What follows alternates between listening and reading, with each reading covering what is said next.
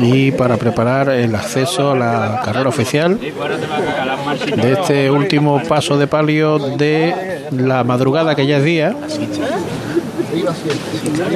y que a excepción del Calvario bueno que tiene que estar entrando ahora mismo se va a quedar como uno de los tres últimos que queda la delantera del paso, pues últimas instrucciones, como pueden escuchar. Y los eh, los nazarenos con los cirios con la parte de abajo de color azul que siguen al estandarte se aprestan a, a pasar por carrera oficial, por este comienzo de carrera oficial, pero eso sí, mm, que no le vayan a decir que no se vuelvan para ver a la Virgen, ¿no? que una cosa es una cosa y otra cosa es otra cosa. Se va a levantar el paso. ¡Carlos! Nos vamos hasta el parquillo, mi arma. ¿Estamos lejos? Hierro ahí atrás. Todos por igual, valiente. ¡Este! Se levanta. Y ahora sonará la música.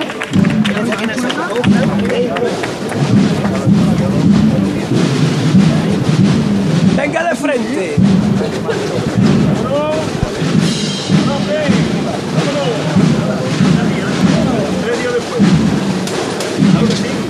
Menos paso, menos paso.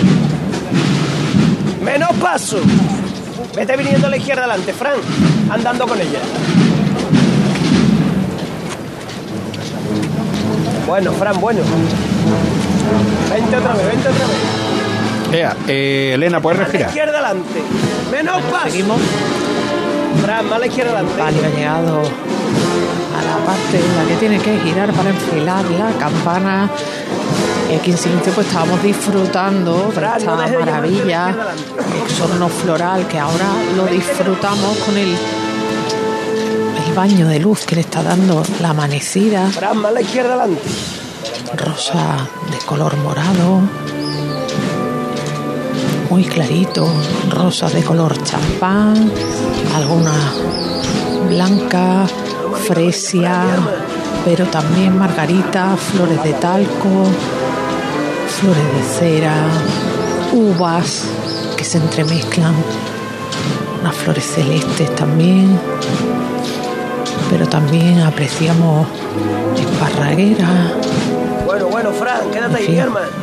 una maravilla el conjunto en tonos que van desde el verde clarito de las uvas al blanco pasando por el morado y el rosa.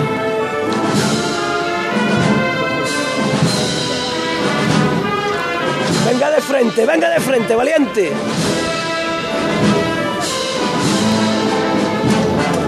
La Virgen ya con la cara un poquito cansadita. La cera muy gastada. En la delantera el cirio de los zonantes de órgano, Vamos a darle compa a la Virgen de los Gitanos, ¿eh?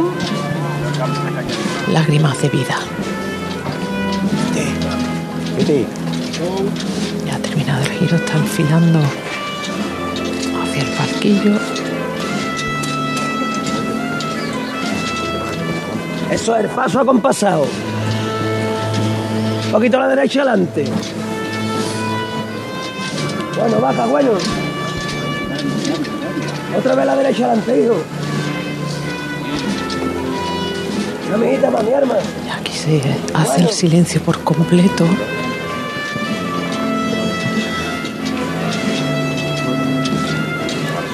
Giran las miradas hacia la dolorosa con estas bambalinas de. Vemos incluso el cielo. Venga, van a llegar hasta el parquillo. En esta chicotada. Un poquito, por favor.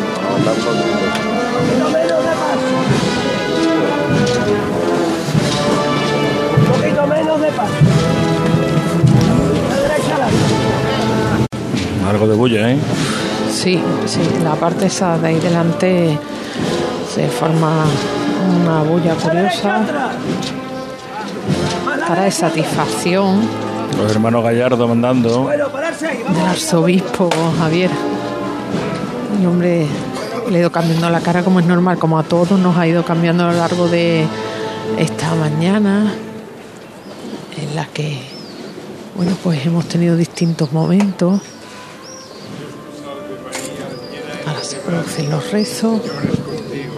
Bendita tú eres entre todas las mujeres y bendito es el fruto de tu vientre, Jesús. Santa María, Madre de Dios, ruega por nosotros pecadores, ahora y en la hora de nuestra muerte. Amén. María Santísima de las Angustias,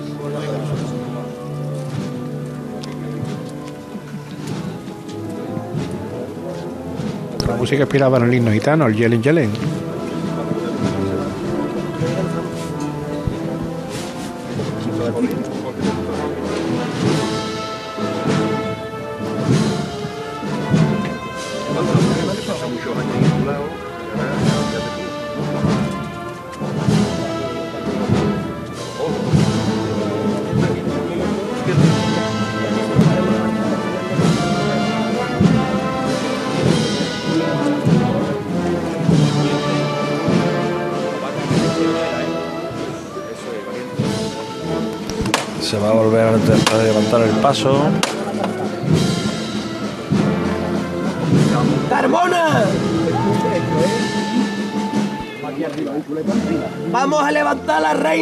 Gitanos.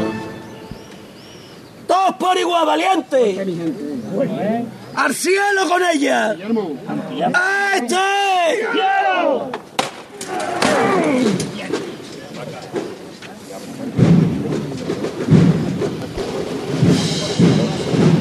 Otro palio José Manuel. Auténtica delicia. El sorno floral magnífico, ¿eh? Las capillitas, fíjate, los dora- eh, plateados con las macollas doradas y esas capillitas abajo. También doradas.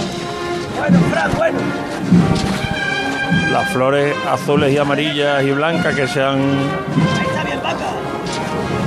visto con bastante frecuencia.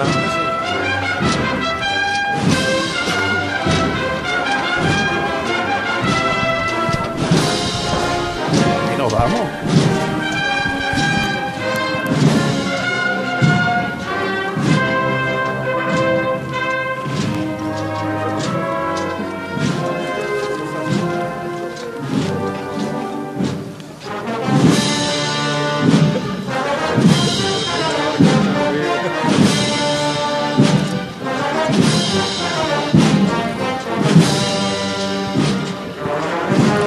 Ayer sí que es completamente de día, ¿eh?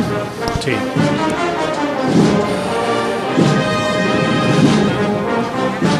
Penitentes detrás del paso y después la banda.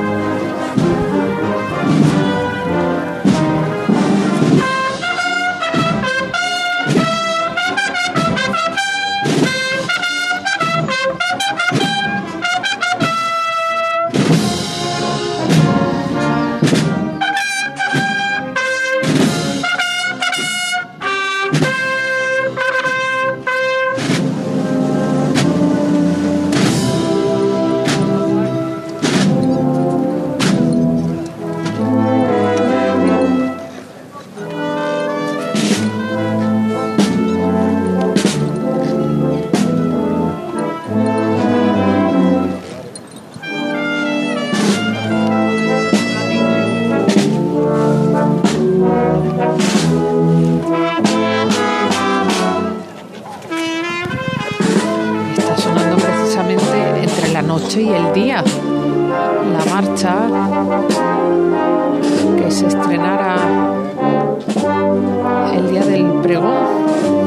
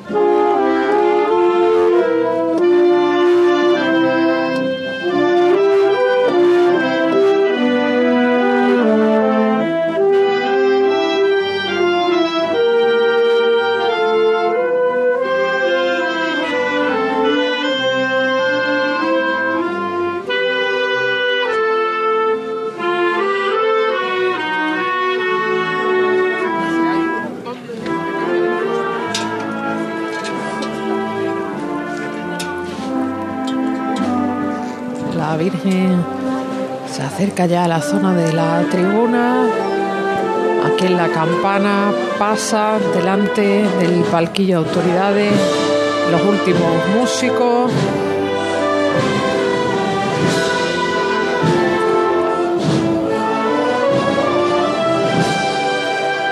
La banda de las nieves de Olivares interpretando, como decimos, esta marcha quiere hablar precisamente de esos momentos que hemos vivido entre la noche y el día.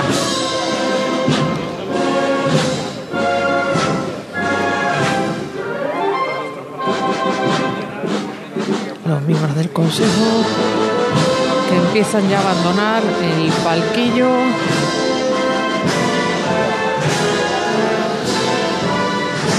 El arzobispo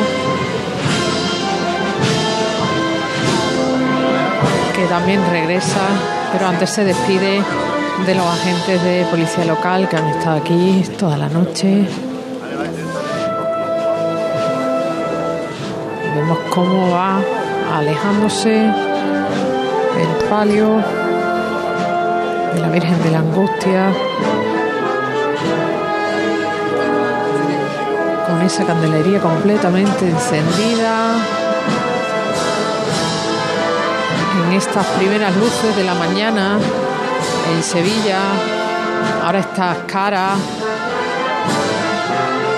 muy distintas de las de primera hora de la noche. Se ha desalojado rápidamente esta zona más próxima a la Plaza del Duque, la zona de Abonado. Son poquitos los que todavía están aguantando, viendo el palio desde la lejanía. Ya se acerca a la calle Sierpe.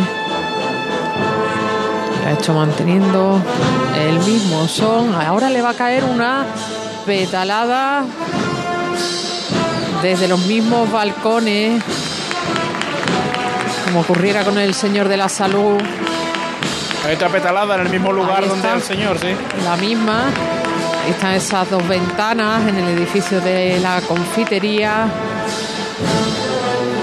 Ventanas chiquititas y bueno, van sacando las manos y caen esos pétalos rojos sobre el palio de la Virgen de las Angustias, que ya enfila hacia la calle Sierpe.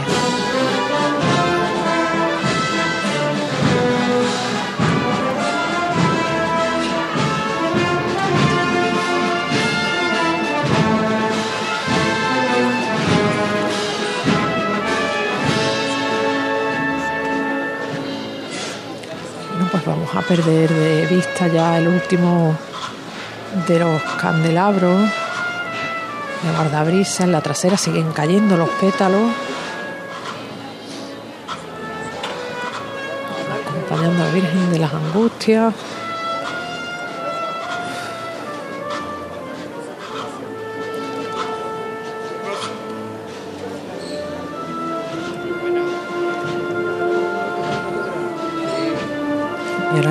De la despedida por aquí. Y de recogida también.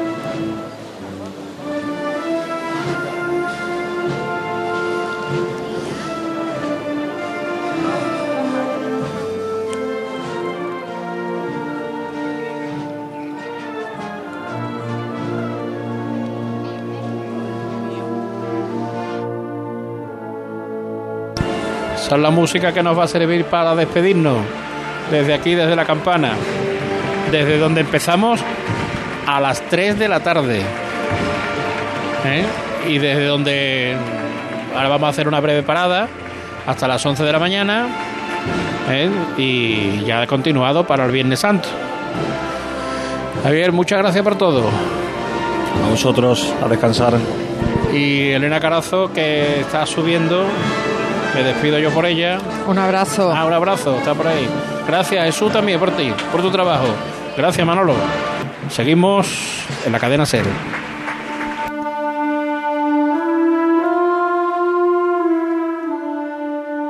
Cruz de Guía. Pasión por Sevilla. 8 y 16. Hoy por hoy con José Luis Sastre. En Canarias, las 7 y 16 minutos de la mañana. Es una de las noticias científicas más llamativas en mucho tiempo. Bueno, diríamos llamativas o inquietantes, porque también nos pone ante otro dilema ético. Investigadores chinos han conseguido embarazar a tres monas, implantándoles unas estructuras que son muy parecidas a los embriones. Con ellos esperan poder estudiar a fondo cómo esas tres primeras semanas de desarrollo fetal se van desarrollando, algo que es imposible estudiar ahora mismo en embriones humanos. Y niegan, niegan estos científicos, que quieran usarlo, que vayan a usarlo con fines reproductivos. Javier Gregory. Según los responsables de este proyecto científico pionero, el objetivo no tiene fines reproductivos, es decir, el nacimiento de una nueva criatura, en este caso un primate, sino crear en un laboratorio nuevos embriones para poder investigar en ellos enfermedades que afectan a los seres humanos. Un equipo de investigadores de la Academia de Ciencias de China ha traspasado por primera vez esta nueva frontera de la ciencia porque han creado estructuras similares a embriones pero utilizando células madre de primates. Es también una frontera ética como reconocía uno de los científicos pioneros en este campo, el bioquímico español Juan Carlos La importancia de la investigación y tener normas que nos permitan hacer una investigación que redunde en la mejora de la salud. Pero estos nuevos embriones, creados con células de primates en laboratorios de la Academia de Ciencias de China, han sido ya implantados en úteros de ocho ejemplares de monos hembra y en tres de ellas han demostrado que sí son viables para formar las primeras etapas de un embarazo, aunque solo han podido sobrevivir como máximo una semana. En Estados Unidos, la administración de Joe Biden está trabajando trabajando en una nueva regulación que impida a los estados prohibir de manera genérica que las personas trans participen en competiciones deportivas, algo que se ha estado haciendo en los estados republicanos que son más conservadores. Vamos pues a Washington, corresponsal Sara Canals. Se trata de una nueva regulación que impediría a los estados prohibir de forma genérica que los alumnos transexuales participen en competiciones deportivas, es decir, aferrarse a lo que aquí llaman aplicar una política de talla única. Es algo que venían haciendo estados republicanos como por ejemplo el de Virginia Occidental. Así que con esta propuesta el presidente Joe Biden pretende acabar con esta norma genérica, pero dejando la puerta abierta a que las escuelas, institutos y universidades sí puedan limitar la participación de atletas trans en torneos. Eso sí, ya no bastará con hacerlo por razones de género, sino que tal prohibición se tendrá que justificar demostrando que detrás hay un objetivo educativo o también tendrán en cuenta el deporte en cuestión. La regulación ha generado una mezcla de reacciones por parte de la comunidad transexual y alimenta también un debate importante en Estados Unidos. Justo ayer el Tribunal Supremo avaló que una chica trans de 12 años de Virginia Occidental participara en el equipo femenino de atletismo de su instituto. Y todavía de Estados Unidos, Isabel Fernández Pedrote. En el estado de Tennessee, la Cámara de Representantes de mayoría republicana ha expulsado esta madrugada a dos legisladores demócratas por protestar en el hemiciclo para exigir un mayor control de armas. Han intentado que fueran tres los expulsados, pero solo ha salido adelante la votación de estos dos congresistas, ambos afroamericanos, que irrumpieron en la Cámara la semana pasada paralizando la actividad parlamentaria.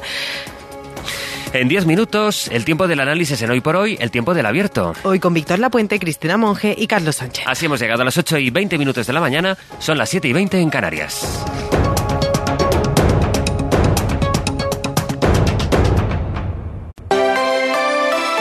Hoy por Hoy Sevilla José Manuel Rebolo. Hola, buenos días. Sevilla ha vivido con esplendor una nueva madrugada. La noche más larga sevillana se desarrolla todavía y lo hace sin incidencias, con un operativo de seguridad desplegado que ha sido sin precedentes, novedoso, 4.000 efectivos y más de un centenar de cámaras de videovigilancia. Esa es la única noticia de una noche que se va a extender hasta las 2 de la tarde en que culminen sus estaciones de penitencia las últimas cofradías, la Esperanza de Triana y la Macarena. Nos vamos hasta la Plaza de la Campana porque allí acaba de pasar la Virgen de las Angustias de los Gitanos. Javier Márquez, buenos días. Hola, buenos días. Ya es de día allí, acaba por ende la madrugada, lo hace en la campana y lo hace con los ecos todavía de la banda de Nuestra Señora de las Nieves de Olivares al paso de la Virgen de las Angustias. Sí, no sé si llegarán a lo lejos todavía los sonidos de la banda que acaba de entrar en la calle Sierpes, aunque aquí en la campana ya ha finalizado el paso de procesiones de la madrugada. De hecho, ya están abiertos los pasillos centrales de la misma plaza y están ya los ciudadanos recorriendo hacia un lado y otro esta zona de Sevilla buscando las procesiones que todavía en la calle van en su recorrido de regreso. La Esperanza de Triana, la Macarena y los gitanos entrarán en torno a las dos y media de la tarde, con lo cual todavía quedan horas para disfrutar de estas procesiones en la calle. Una noche que se ha desarrollado con algo de frío en la amanecida, pero con buena temperatura y ausencia de incidentes, a pesar de los 12.000 nazarenos que han recorrido las calles de Sevilla y a pesar también de los cientos de miles de personas que había por las calles, esos 4.000 agentes que comentaba y la cordura y la sensatez de los ciudadanos que han estado en las calles ha permitido que todo se desarrolle con normalidad. Ausencia de incidentes en una noche, la de la madrugada, que todavía tendrá su continuidad hasta bien entrada la tarde de este Viernes Santo. Muchas gracias Javier y enhorabuena por el trabajo. Un saludo. A las seis han podido reabrir los establecimientos hosteleros obligados a su cierre desde la una y media de la mañana. Solo diez locales han permanecido abiertos durante la noche en las proximidades de la zona de Sierpes o la Avenida de la Constitución. No hay ningún incidente salvo el traslado de una persona a un hospital tras sufrir una patología cardíaca en Sierpes. La noche ha empezado en la calle Resolana, donde se volvió a escuchar Coronación de la Macarena ya está en las calles de Sevilla para toda esa gente que necesita la esperanza, como bien decía su capataz. Coronación de la Macarena. Ahí está.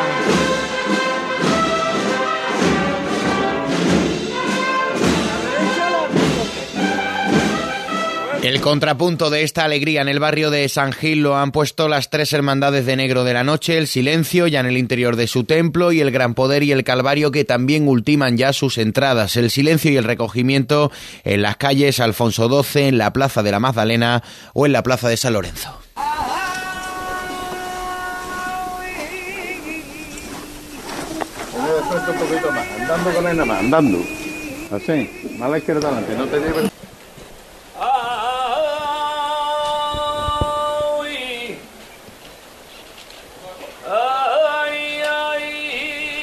Comienzan a revirar el paso para entrar en la calle Alfonso XII en la calle Verónica, en el santuario de los gitanos, ha habido que esperar hasta pasadas las dos y media para que comenzara la estación de penitencia de los gitanos, que como acabamos de escuchar, todavía permanece en la calle Sierpes. Allí, pese a que se cumplen más de dos años de su fallecimiento, ha vuelto a estar muy presente al comienzo de su procesión la voz de bronce, el que fuera capataz honorario Juan Manuel Martín, al que dedicaban la primera de las levantadas que están realizando por Sevilla los costaleros que ahora dirige su hijo. ¡Tomasa! Vamos a acordarnos de pies plomo, cariño mío. Ya se apagaron las fraguas, los yunques y los martillos. Está gitano en la calle y esta noche la madrugada se vuelve gitana otra vez. Al cielo con él, a la verdad, por mi pare. ¡Vámonos! Homenaje también en Triana, donde a la salida de la esperanza se ha interpretado Pureza Marinera con las voces del coro de Julio Pardo, el corista gaditano, autor de esta marcha, fallecido en el mes de febrero y cuyos restos descansan en la capilla de los marineros. Los coristas acompañaban a la imagen trianera en su regreso, pero esta noche, de ida, han protagonizado uno de los momentos más destacados. Y ahora vamos a escuchar. Aquí venía la sorpresa.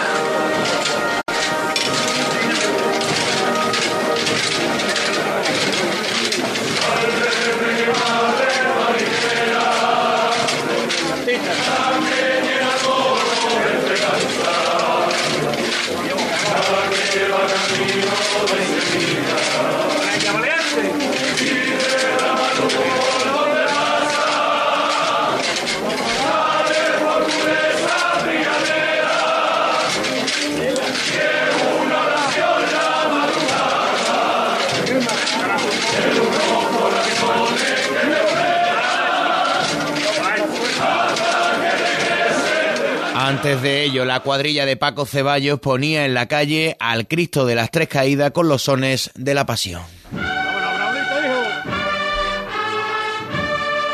Suena la marcha real, comienza la maniobra. La derecha adelante, la izquierda atrás para empezar a enfilar la calle Pureza. Y suena la pasión. La primera marcha que nos regala la banda de las tres caídas. Y con siete cofradías en la calle se abre el segundo de los dos festivos de esta Semana Santa, un Viernes Santo, en el que siete corporaciones van a poner sus cruces de guía en las calles sevillanas. Repasamos toda la nómina del viernes de la mano de José Merat. Viernes Santo que llega sin novedades de horarios e itinerarios y con el esplendor de siempre. La primera en salir a las 4 menos cuarto será la Cofradía Trianera del Cachorro con el Cristo de la Expiración y la Virgen del Patrocinio que cumple 50 años desde que la tallara Luis Álvarez Duarte. No obstante, antes pasarán por carrera oficial la carretería que sale a las 4 y 25 desde la antigua calle Barflora y la Soledad de San Buenaventura que lo hará a las 6 menos 5 desde su templo conventual de la calle Carlos Cañal. A las 6 más tarde habrá que volver a Triana para contemplar la salida de la Hermandad de la O desde su parroquia de la calle Castilla, completándose la jornada con las cofradías de San Isidoro, que sale a las 8 menos cuarto desde su parroquia de la calle Luchana, a las 8 la Sagrada Mortaja desde su antiguo convento de La Paz en la calle Bustos Tavera, y a las 8 y media en su capilla del sector de la Magdalena, la Hermandad de Montserrat.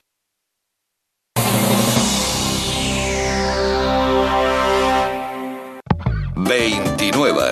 Tus nuevas gafas graduadas de Sol Optical. Estrena gafas por solo 29 euros. Infórmate en soloptical.com. Dicen que Sevilla tiene un color especial. Puede que sea por su feria de abril, la Giralda, o tal vez por las ofertas que IKEA tiene preparadas para ti. Por eso, el 6 de abril abrimos nuestro IKEA Sevilla, para que disfrutes todas nuestras ofertas. Porque para gustos, colores. Más en ikea.es barra Sevilla. ¿Qué pasa, Manolo? ¿Te vienes a dar un voltio? Es que te has comprado un nuevo bugá. Que no, que en estos tiempos que corren a mí no se me va la olla. Pero si es que te ha quedado el coche que lo flipas. Mola mazo, ¿no? Trae tu coche a Chapa y Pintura El Jarafe El Manchón y lo dejaremos como nuevo. Reparación de carrocería y pintura completa desde 800 euros. 954 15 15 21. Infórmate, chapa y pintura el jarafe.es. ¿Pensando en instalar paneles solares para ahorrar electricidad? GESOL te ofrece ahora más ahorro para tu autoconsumo con un 10% de descuento para tu nueva instalación fotovoltaica y aprovecha las subvenciones disponibles. Además, con el nuevo servicio GESOL VIP podrás disfrutarla en un tiempo récord. Infórmate ya en disfrutatuenergia.com. Y recuerda, GESOL se escribe con doble E y G de garantía. 29. Tus nuevas gafas graduadas de Sol Optical. Estrena gafas por solo 29 euros. Infórmate en soloptical.com.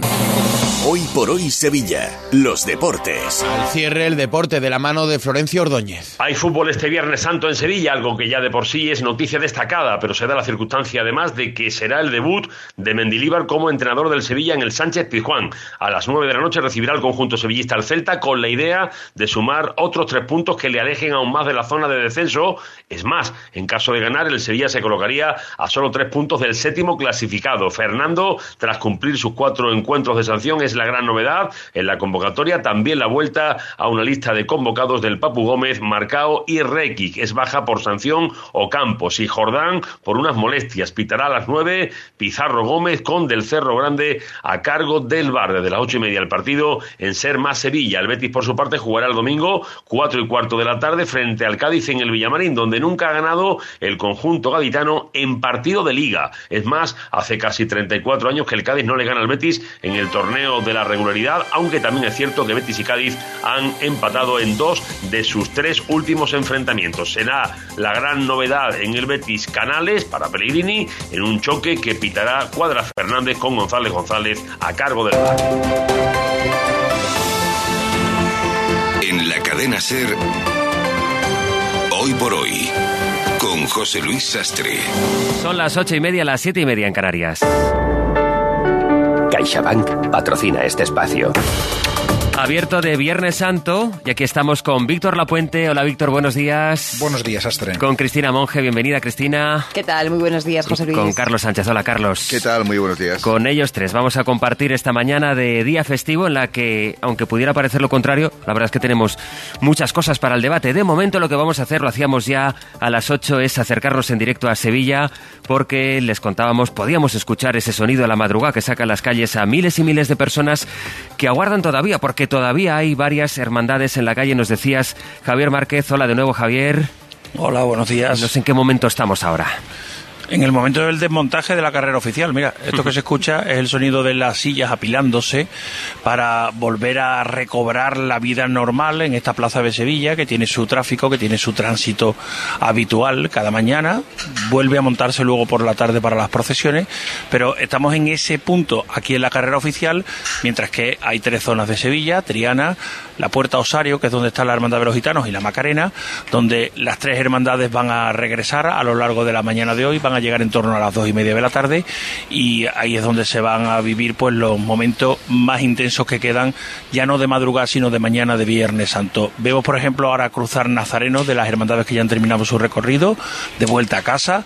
Vemos mucha gente que van cruzando ya por estos pasillos en busca de esas hermandades que todavía eh, procesionan de regreso a a su vivienda y bueno, y al final una noche de nuevo normal, de nuevo sin incidencias, con muchísimas personas en la calle, con muchísimos nazarenos, pero donde la normalidad y la ausencia de incidentes ha sido la nota predominante de una noche que ya ha terminado y que se ha convertido en mañana de Viernes Santo aquí en Sevilla. Termina ya la madrugada en Sevilla. Javier, gracias.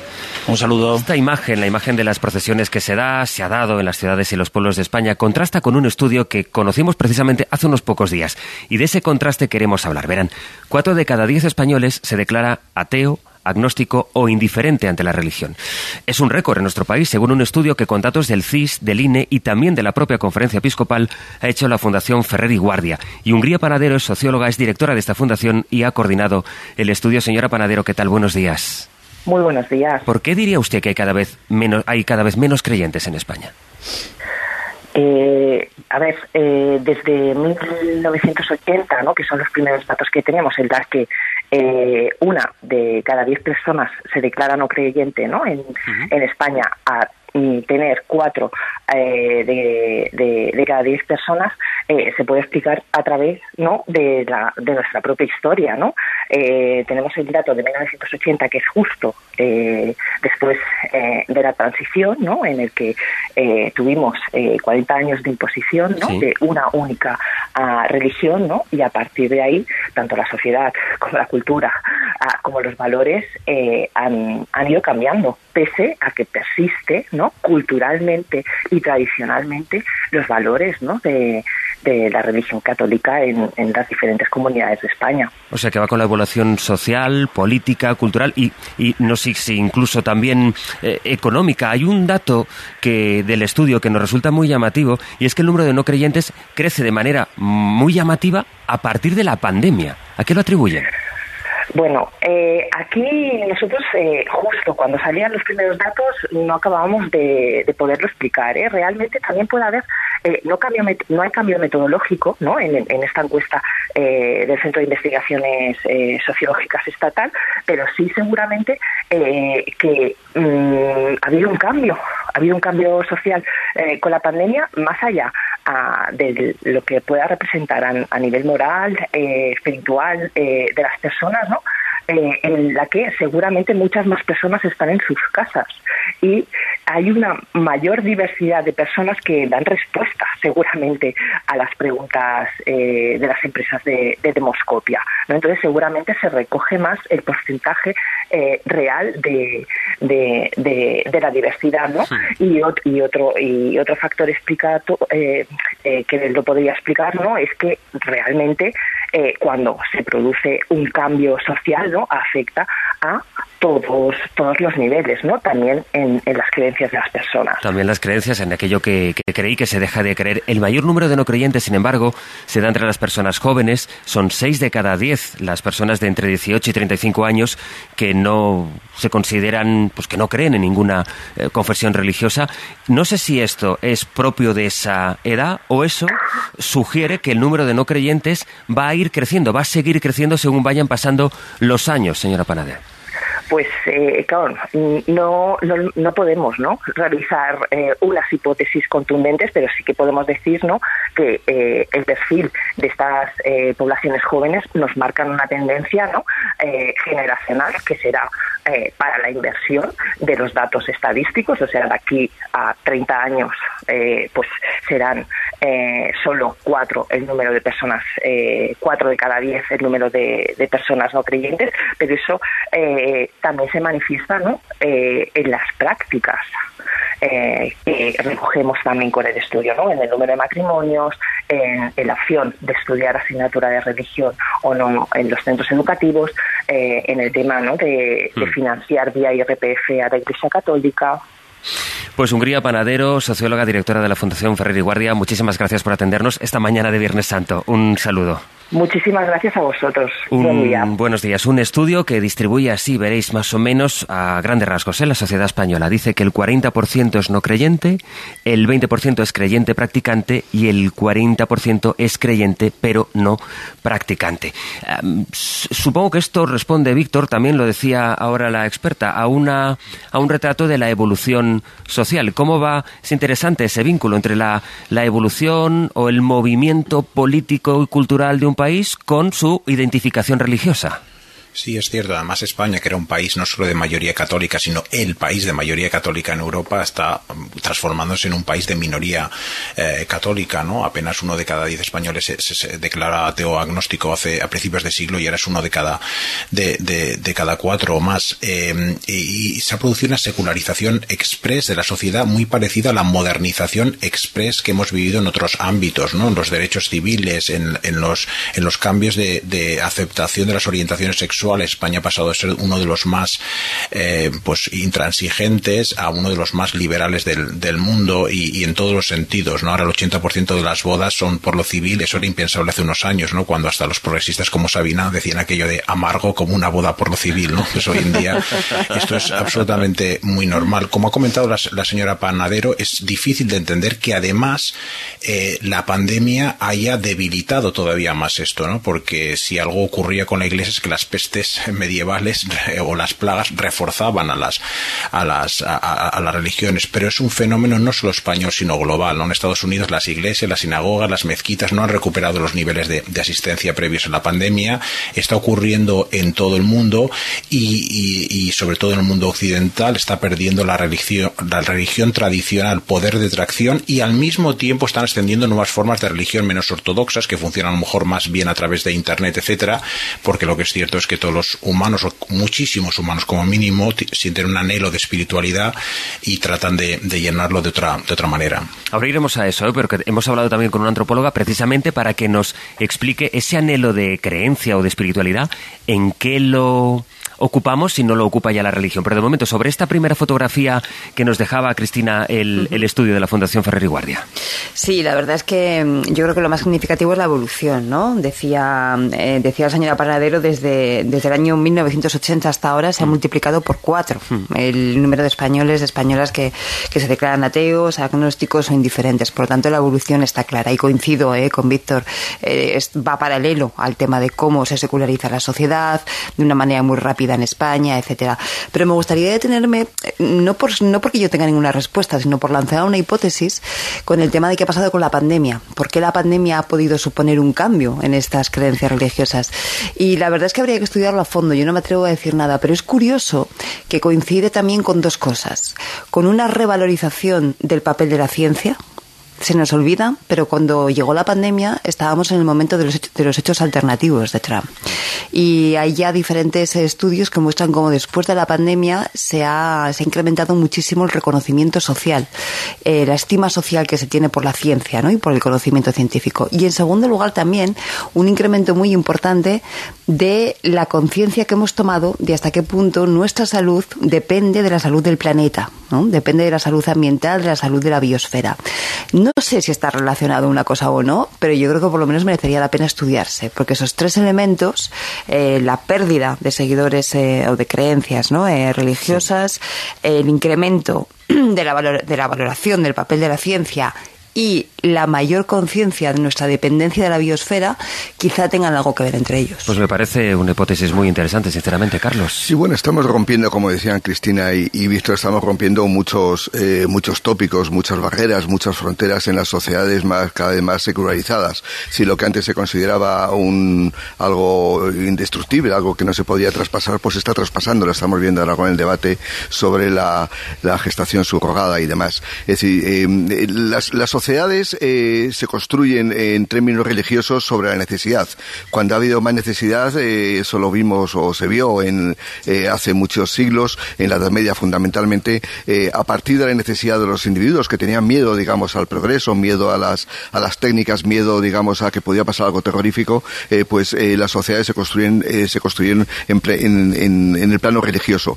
a partir de que hay un momento en el que se ve que no existen esos límites, se están transgrediendo permanentemente. Y vamos a ese proceso. Es decir, porque los jóvenes, eh, comentabas ahora el número de jóvenes que, que ya no eran religiosos, tiene que ver con que los jóvenes viajan, con que los jóvenes se han educado, tiene que ver con el conocimiento eh, eh, progresivo que está produciendo en la ciencia, como decía ahora eh, Cristina Monge. Es decir, yo creo que, las sociedades van a ir borriendo, van a ir derribando fronteras y en el futuro cada vez será menos relevante la religión, excepto en sociedades, digamos, muy, muy autónomas, muy independientes, que no tienen vínculo con el extranjero. Dicen las encuestas que se cree menos en la religión, pero que se sigue creyendo muchas cosas. ¿En qué cosas sí las creencias han suplantado el papel que antes ocupaban las ideologías? A la vuelta.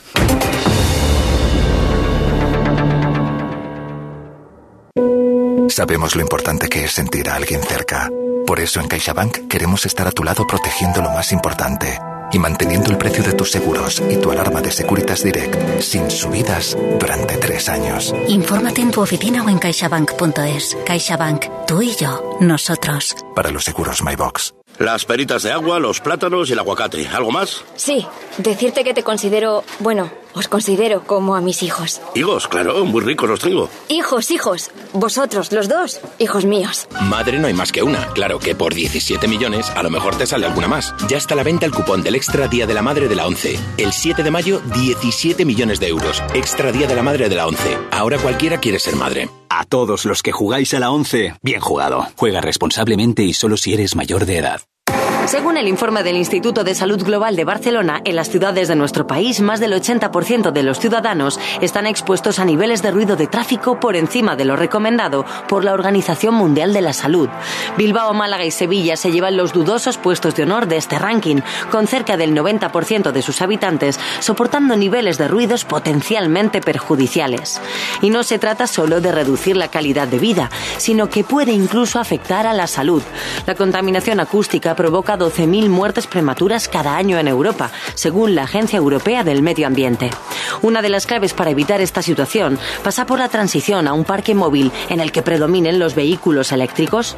Lo explica Juanjo Conde, director de desarrollo de negocio B2B de movilidad de Acciona y Silence, principal fabricante europeo de motos eléctricas. Cuando hablamos de los vehículos eléctricos y de su idoneidad para conseguir la descontaminación de las ciudades, solemos pensar en ellos solo como un medio de descarbonización esto es muy importante. Está claro que esta vertiente es tremendamente relevante. Pero nos estamos olvidando de que también contribuyen a la reducción de la contaminación acústica. Y esto quiere decir que contribuye a la reducción de los efectos negativos que este ruido en las ciudades tiene sobre nuestra salud. Me estoy refiriendo, entre otros, a los ruidos originados por el transporte urbano. Así que usar vehículos eléctricos 100% silenciosos supone una enorme ventaja también en términos de calidad de vida.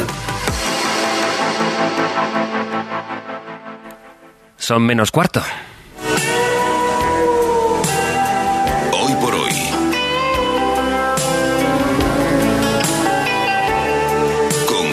Amargo como el vino del exiliado, como el domingo del jubilado,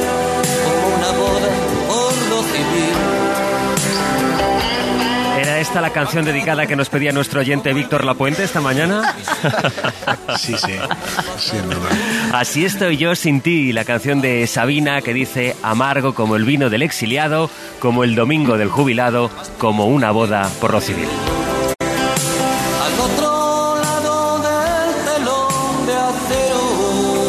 Hemos escuchado a la socióloga Hungría Panadero, directora de la Fundación Ferrer y Guardia, explicarnos que en España cada vez hay menos creyentes, sobre todo entre los jóvenes.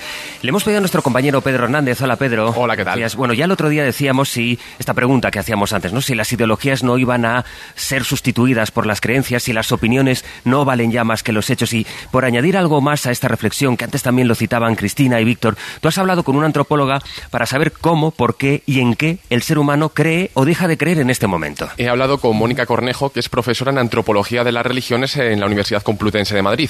Lo primero que le hemos preguntado es si el ser humano tiene la necesidad de creer en Dios, de tener alguna creencia. El ser humano no tiene la necesidad de creer en algo religioso. El ser humano sí tiene la necesidad de creer en que su vida tiene sentido, pero el sentido de la vida de los seres humanos puede ser perfectamente secular. es decir, que el ser humano no tiene la necesidad de creer en Dios, lo que sí necesita es darle un sentido a su vida, a su existencia. ¿Por qué? ¿Cuándo surge esa necesidad? Esto es lo que explica la antropóloga. En la cultura en la que vivimos, la juventud, y ahora es una juventud larga, hasta los 30, es una, es una época en la que culturalmente se espera de nosotros que vivamos de todo de forma intensa, muy acelerada, y solo es a partir de esa edad. Cuando empezamos a, cambiar el modelo, el modelo vital, el modelo personal de vida, y es en ese momento cuando empiezan las preguntas acerca del sentido, del qué hacemos, de nuestra propia, de nuestra propia existencia realmente, ¿no? Ya lo señala el estudio de la Fundación Ferrer y Guardia. Los que menos creen son los jóvenes, por debajo de los 35 años. A partir de ahí aumentan los creyentes. ¿Implica esto que a partir de entonces empiezan a creer en Dios?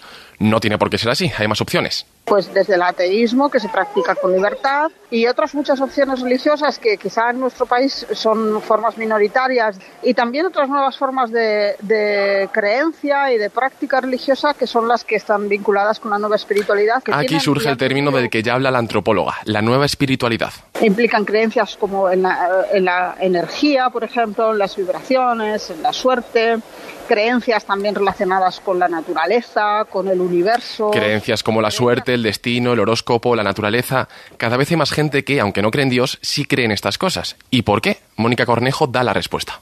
Puede ser que ese nuevo mundo que desarrollamos cuando ya somos eh, adultos eh, no encaje con, con, las creencias de las, que, de las que venimos y en ese momento es más fácil encontrar personas que que cambian de religión a personas que se decepcionan con una religión. Y ahí es donde se encuentran muchas veces con el tema de las espiritualidades, las nuevas espiritualidades. Así que, Sastre, se puede decir que estas nuevas espiritualidades sustituyen esa necesidad de creer que tiene y que ha tenido desde siempre el ser humano a las religiones tradicionales. Gracias, Pedro. Em, esto que, em, Cristina, ¿qué traducción política tiene? Pero fíjate, no me pregunto tanto por qué traducción política de si más partidos de izquierda, más partidos de derecha, más gente votando unas cosas u otras, o más tendencias hacia eh, nuevas políticas, en fin, lo que sea, sino de apego al sistema o de confianza en la democracia. ¿Qué relación ves ahí? Uf, qué difícil. qué difícil. para un Viernes Santo, ¿eh? Exacto, para un Viernes Santo, madre mía. Y yo que venía a hablar de sumar. Exacto, y nosotros que veníamos aquí para decir aquello de madrugamos aunque sean vacaciones. Incluso para un domingo de, resurrección. De resurrección, sí, sí. Sí, sí, sí, No, no, es propio de una semana de pasión esto, mm. que, esto que comentas. Em, mira, yo cuando estaba escuchando esta última pieza, como, como Víctor hablaba de Sabina, me venía a la cabeza esto de este, este verso de, de Gil de Viezma que luego cantaba loquillo, ¿no? Que la vida iba en serio, uno lo empieza a comprender más tarde. Y creo que tiene algo que ver con todo esto. Eh, de alguna forma, ese tipo de creencias que, empezamos a buscar a partir de cierto momento de la vida, sí que buscan responder a, esa pregunta de qué sentido tiene todo esto, ¿no? Una vez que tú ya, eh, de alguna forma, estás eh, emprendiendo el camino maduro, ¿no? De, tu vida, ¿qué sentido tiene todo esto? Políticamente, yo creo que el momento que, estamos viviendo es coherente con esto que nos están comentando ahora, ¿no? un momento en probablemente de despiste en muchas cosas, de, pérdida de, lo que han sido las creencias o, los apegos tradicionales y de búsquedas de, vías alternativas por muchos sitios. Eh, efectivamente, en lo religioso, en las creencias, en la espiritualidad y también en esto que dices de la política, no entendido como los partidos, sino entendido también como el sentido de vivir juntos, ¿no? Mm. Como el sentido de organizar la vida en común. Entonces, la noción de sociedad, la idea de sociedad o de comunidad, depende, de hoy yo creo que tiene poco que ver con la, fíjate, si antes hablábamos ¿no? de la evolución de las creencias religiosas desde el año 1980 hasta ahora, estos últimos 40 años, eh, también la idea de lo social, de lo colectivo y de lo común ha cambiado de forma paralela.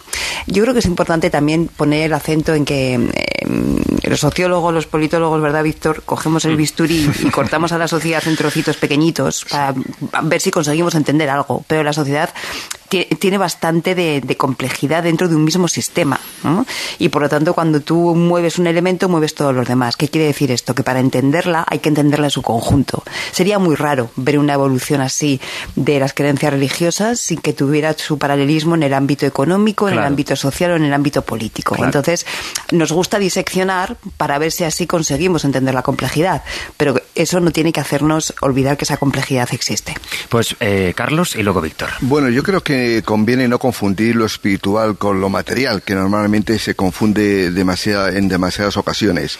Eh, detrás de muchas veces cuando decimos lo espiritual, lo religioso, digamos, lo que está más allá de nuestra propia estructura física, lo que hay es simplemente es un acompañamiento social. Es decir, la, eh, el éxito de la Iglesia en términos, digamos, comerciales, que podríamos hablar hoy de dos mil años después, es que ha sido un núcleo de apoyo a muchísimas familias durante muchísimo tiempo. Es decir, la Iglesia es un sitio de recogimiento, la Iglesia es en el que te ayuda, eh, te protege socialmente. Y ya no digo la Iglesia católica, digo en general todas las iglesias. Luego hablaremos de, de, Israel y de Hamas, el papel que tiene, digamos, como un instrumento de apoyo social a muchos ciudadanos que están realmente desasistidos. Y esa es la fuerza de la Iglesia. Es decir, eh, de hecho, eh, lo que estamos viendo en las procesiones de estos días en, en toda España tiene que ver mucho con, digamos, con una especie de compañerismo social. La gente va eh, a la iglesia, va a las hermandades, a las cofradías, para refugiarse en sus amigos, en su mundo, en el que ha conocido desde muy pequeñito. Es, tiene más elementos culturales que puramente religiosos. La inmensa mayoría de los cofrades, de los,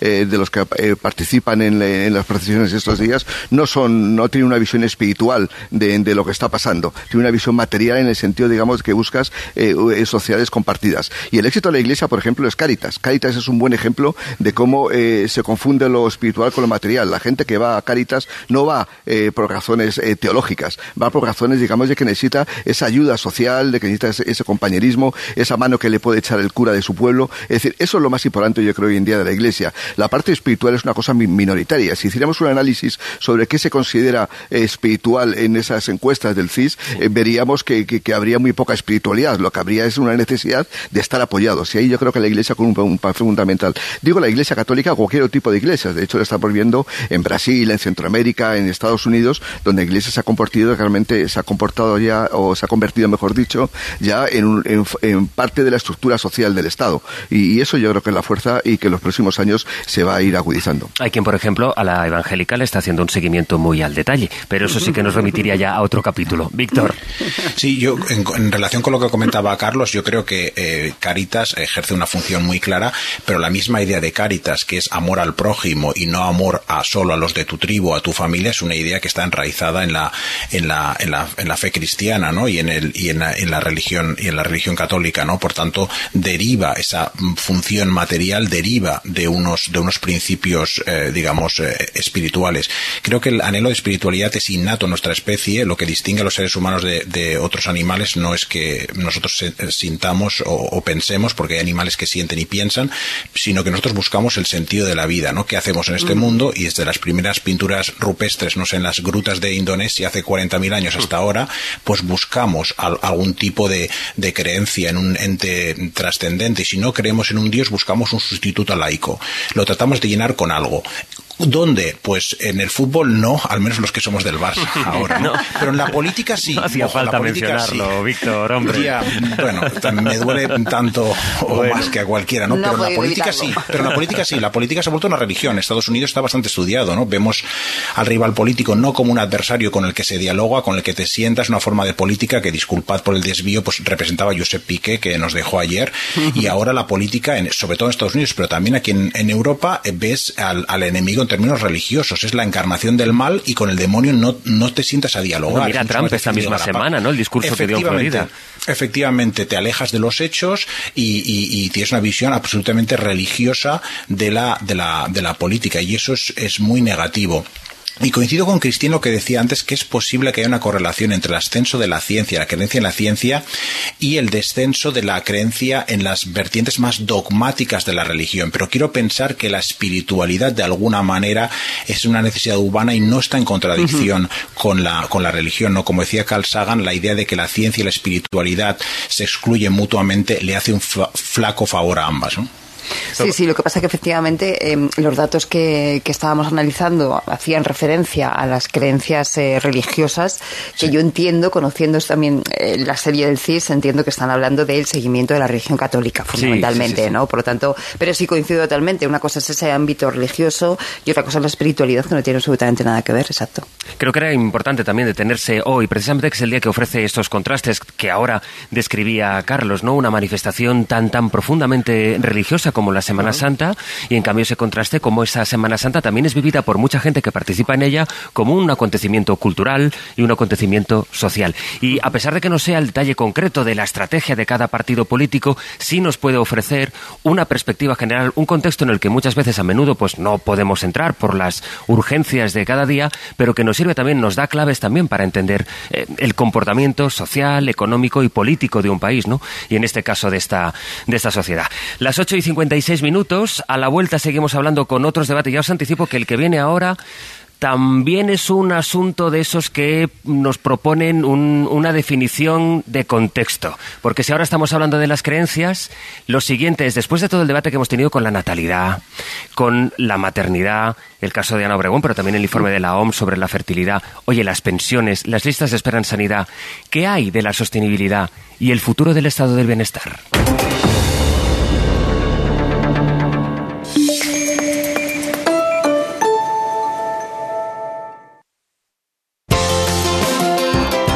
Ser. La fuerza de la voz.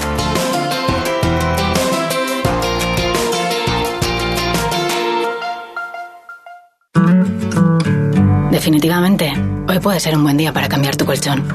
Primero, porque el pobre no puede más. Segundo, porque tu espalda tampoco. Y tercero, porque en Dormitienda con nuestro plan Renove te damos hasta 400 euros por tu viejo colchón al llevarte uno nuevo. Dormitienda. No dejes para mañana lo que puedas descansar hoy. Profesionalidad, confianza, innovación y experiencia. Estos son los motivos por los que nuestros pacientes nos eligen. ¿Y tú? ¿A qué esperas para conocernos? Seas o no de Sanitas, Clínica Dental Sanitas Aljarafe. Déjanos ser el motivo de tu sonrisa. En Bormujos, junto al Hospital San Juan de Dios. Esta Semana Santa, si estás en Málaga, Designer Outlet Málaga te espera con las puertas abiertas todos los días. Nuestras boutiques te están llamando, la comida te está esperando y con descuentos de hasta el 70%, la diversión está asegurada. Ven a visitarnos esta Semana Santa todos los días en horario de 10 a 10. MacArthur Glen Designer Outlet Málaga, Destination Joy. Este viernes en Ser Más Sevilla, La Liga. No te pierdas a partir de las ocho y media y desde el Sánchez Pizjuán la retransmisión del encuentro Sevilla-Celta. Y el domingo en el Benito Villamarín a partir de las cuatro menos cuarto Betis Cádiz. El mejor fútbol contado por la redacción de deportes de Radio Sevilla con Hogar Solar La Luz que te ayuda a ahorrar, Look Look Centro Óptico y Auditivo, Insolac Renovables, Taller Welcome Móvil, Marpedental, Agrotecnocar, Hoteles en NH Plaza de Armas y NH Collection Sevilla. Cadena Ser, la fuerza de la voz. 29. Tus nuevas gafas graduadas de Sol Optical. Estrena gafas por solo 29 euros. Infórmate en soloptical.com.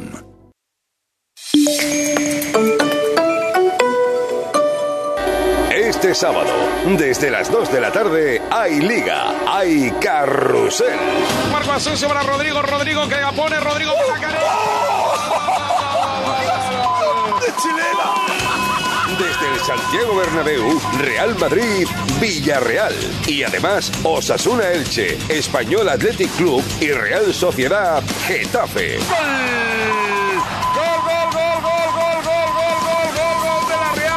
Bien, una nueva jornada de la Liga Smartbank, de la Liga Endesa de Baloncesto y lo mejor del fútbol internacional. Te lo cuenta todo el programa líder de la radio deportiva. Mucho carrusel tienes tú, con Dani Garrido. Cadena Ser, número uno en deporte. Bajo un puente, en un ascensor, corriendo o durante una tormenta.